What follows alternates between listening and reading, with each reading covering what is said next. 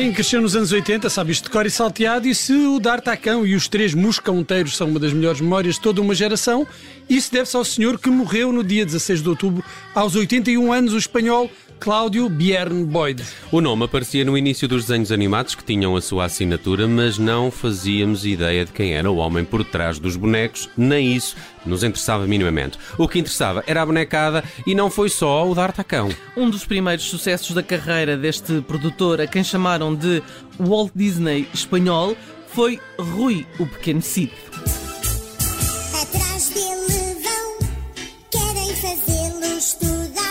Será que isto é um filtro na voz? É muito provável. Ou então é um dos- daqueles ratitos que aparecem sempre nos desenhos animados.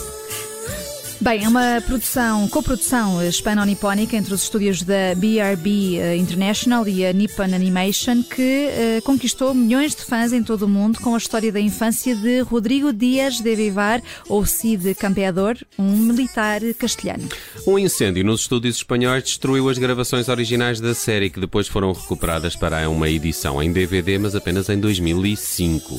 Outro dos eh, maiores sucessos da BRB de Cláudio Biern Boyd foi eh, Willy Fogg, a adaptação do livro de aventuras de Júlio Verne, A Volta ao Mundo em 80 Dias. Mas o tiro de partida para o êxito tinha sido dado anos antes, em 1981, com uma outra adaptação de um clássico da literatura, Os Três Mosqueteiros, de Alexandre Dumas, que eh, continua a ser o trabalho mais conhecido do produtor espanhol. D'Artagnan era D'Artacão, Mordos, Dogos e Aramis e o cardeal Richelieu, a terrível gata Milady e a, predileta de D'Artacão, Julieta, claro, eram as personagens eh, principais, seguindo mais ou menos o enredo do romance de Dumas. Apesar de muitas outras produções, nenhuma alcançou a popularidade do Cão Espadachim e para isso muito contribuiu, eh, cá em Portugal, a música dos famosos Mosconteiros, cuja versão era da autoria de Tosé Brito, o homem que se fartou de colonizar a cabeça dos portugueses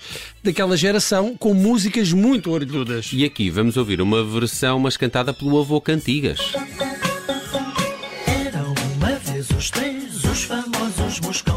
É muito polifónico, não é? É, tem aqui assim os efeitos uh, Wall of Sound, Phil Spector meets D'Artacão.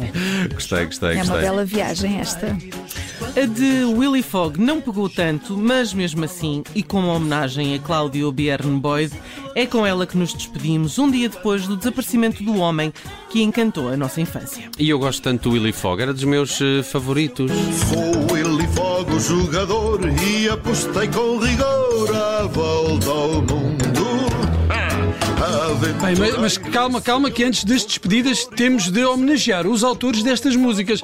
Então não merecem o nosso agradecimento, queres ver? E, e de quem é que estamos a falar? Estamos a falar de Guido e Maurizio De Angelis, dois irmãos italianos que criaram muitas bandas sonoras, em particular para os filmes de Bud Spencer e Terence Hill, não eram norte-americanos, ao contrário do que eu pensava quando era pequeno. Eram italianos. Mas eh, compuseram alguma canção que nos diga alguma coisa, Bruno? Então não compuseram? Claro que sim. Os irmãos De Angelis foram os compositores de outra canção de uma série televisiva de que toda a gente daquela geração se lembra. Sandokan.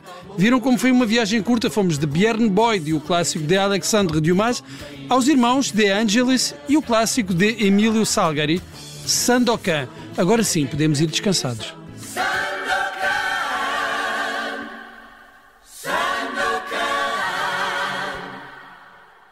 Mm-hmm.